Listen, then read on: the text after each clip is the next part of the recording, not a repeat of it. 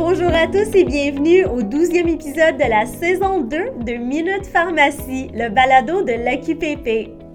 Notre contenu est destiné aux équipes qui travaillent en pharmacie communautaire.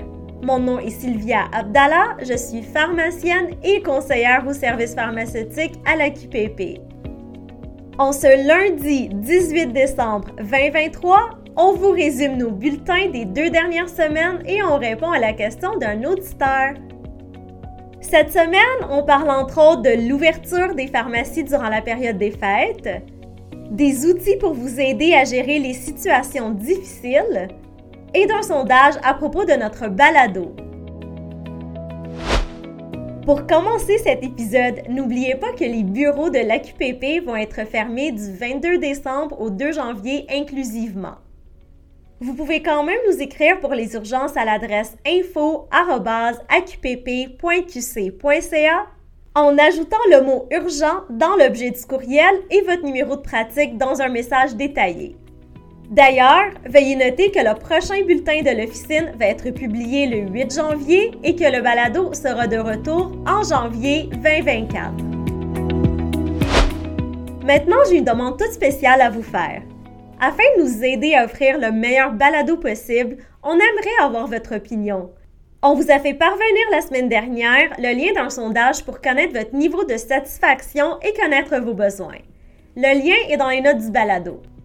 Le sondage ne prend pas plus de 5 minutes, alors j'espère que vous y répondrez et il faut y répondre avant le 19 janvier à minuit. Un grand merci de votre collaboration.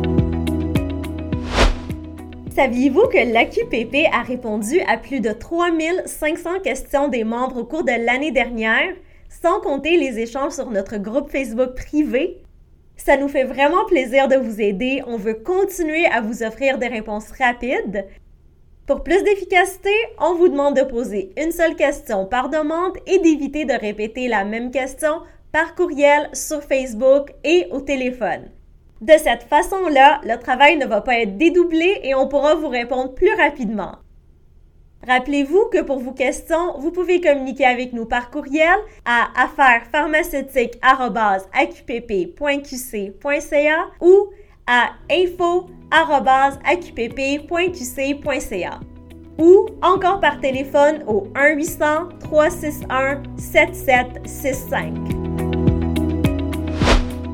Avant de passer au prochain sujet, au nom de l'AQPP, j'aimerais féliciter toutes les équipes en pharmacie pour la campagne automnale de vaccination.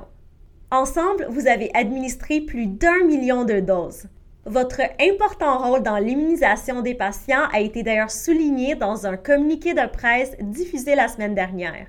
La campagne n'étant pas encore finie, l'AQPP a invité les patients à se rendre en pharmacie pour se faire vacciner il semble qu'environ 50% des personnes âgées de 70 ans et plus n'ont pas encore reçu une nouvelle dose. Le message a été diffusé dans plusieurs médias. Vous pouvez consulter certains articles dans la section Revue de presse de l'espace pharmacien du site web de l'AQPP. On sait que le temps des fêtes arrive bientôt et que tout le monde a besoin de répit, mais que les congés peuvent être compliqués à coordonner, entre autres avec la rareté de main-d'œuvre.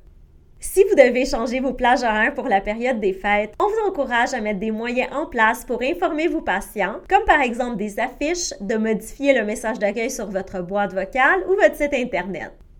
Informez aussi les instances de santé de votre région ou de votre ville et vos CRSP pour que tout le monde soit préparé. En cas de besoin, il y a des moyens qui peuvent être mis en place pour diminuer le volume de travail en traitant seulement les urgences.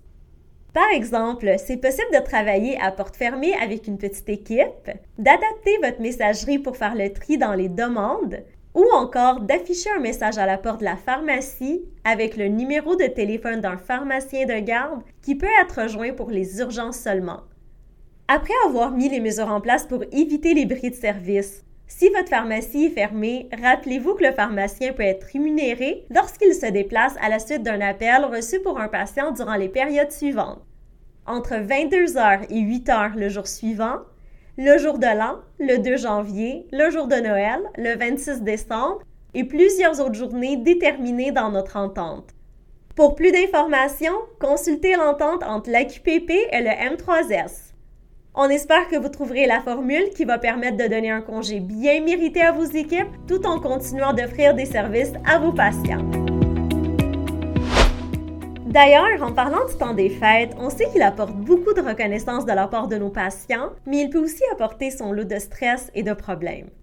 Ce n'est jamais facile de faire face à des situations tendues avec des patients. La plupart du temps, avec de la formation et du soutien, les employés arrivent à calmer les choses, mais des fois c'est plus compliqué. Comme pharmacien, en tant que professionnel de la santé, vous avez toutefois une responsabilité envers vos patients et comme propriétaire, vous avez une responsabilité envers vos employés à qui vous promettez un milieu de travail sain. Pour vous aider, voici quelques idées qui pourraient soutenir votre équipe pour faire face aux situations difficiles. Vous pouvez former vos employés pour savoir comment réagir quand les situations s'enveniment, leur donner des techniques pour cibler ce qui provoque l'agressivité chez le patient et le gérer efficacement. Vous pouvez identifier parmi vos employés qui va pouvoir intervenir en cas de problème et communiquer le plan d'action à votre équipe. Vous pouvez organiser les lieux de façon sécuritaire. Et il est important de consigner l'information sur les cas de violence verbale ou de situations difficiles et de faire un suivi auprès de l'employé. On vous rappelle aussi que le Code de déontologie des pharmaciens prévoit que le pharmacien ne peut pas mettre fin au service pharmaceutique, sauf pour des motifs justes et raisonnables. Le comportement abusif du patient qui profère des menaces ou des actes agressifs fait partie de ces motifs. Avant de cesser de fournir des services pharmaceutiques à un patient, il faut vraiment avoir mis tous les moyens possibles en œuvre. Si vous en arrivez à cette option, il faut que le pharmacien l'informe et qu'il s'assure que le patient pourra continuer à recevoir les services d'un autre pharmacien. Vous devrez documenter dans le dossier du patient les raisons pour le refus du service. Et pour vous aider, la QPP, la PPSQ et la QATP ont produit ensemble une affiche pour sensibiliser les patients à l'importance de demeurer respectueux et pour indiquer que c'est tolérance zéro pour ce qui est de la violence verbale envers le personnel en pharmacie. Vous pouvez télécharger la fiche de notre site web. On vous invite à l'afficher dans votre pharmacie et en profiter pour avoir une discussion avec votre équipe sur la gestion de ces situations pour que votre personnel se sente soutenu. Une version anglaise de la fiche est aussi disponible. Pour respecter les règlements de la Charte de la langue française, la fiche du français doit dominer. Donc, on doit absolument apposer la fiche en français d'abord et mettre si nécessaire celle en anglais à côté ou en dessous. Vous trouverez les liens dans les notes du balado. Juste après le retour des fêtes, le 25 janvier de 8 à 10 heures, Accessa va tenir une séance d'information pour répondre aux cinq questions les plus souvent reçues au sujet des programmes. Joignez-vous à nous et encouragez les membres de votre équipe à participer, que ce soit les salariés, les ATP ou les infirmières. L'équipe d'Accessa vous attend. Pour la question d'un auditeur, on nous a demandé si un médecin doit nous transférer la prise en charge de son patient ou si on peut le faire de façon autonome. La prise en charge d'un patient pour l'ajustement de la dose de médicaments pour l'atteinte de certaines cibles thérapeutiques ne nécessite pas l'accord du médecin.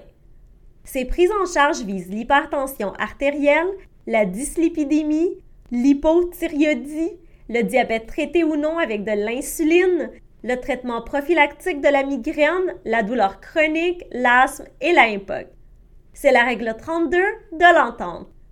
Le pharmacien peut alors l'initier de façon autonome à la demande de son patient, d'un autre professionnel de la santé ou selon son jugement et offrir ce service-là à ses patients.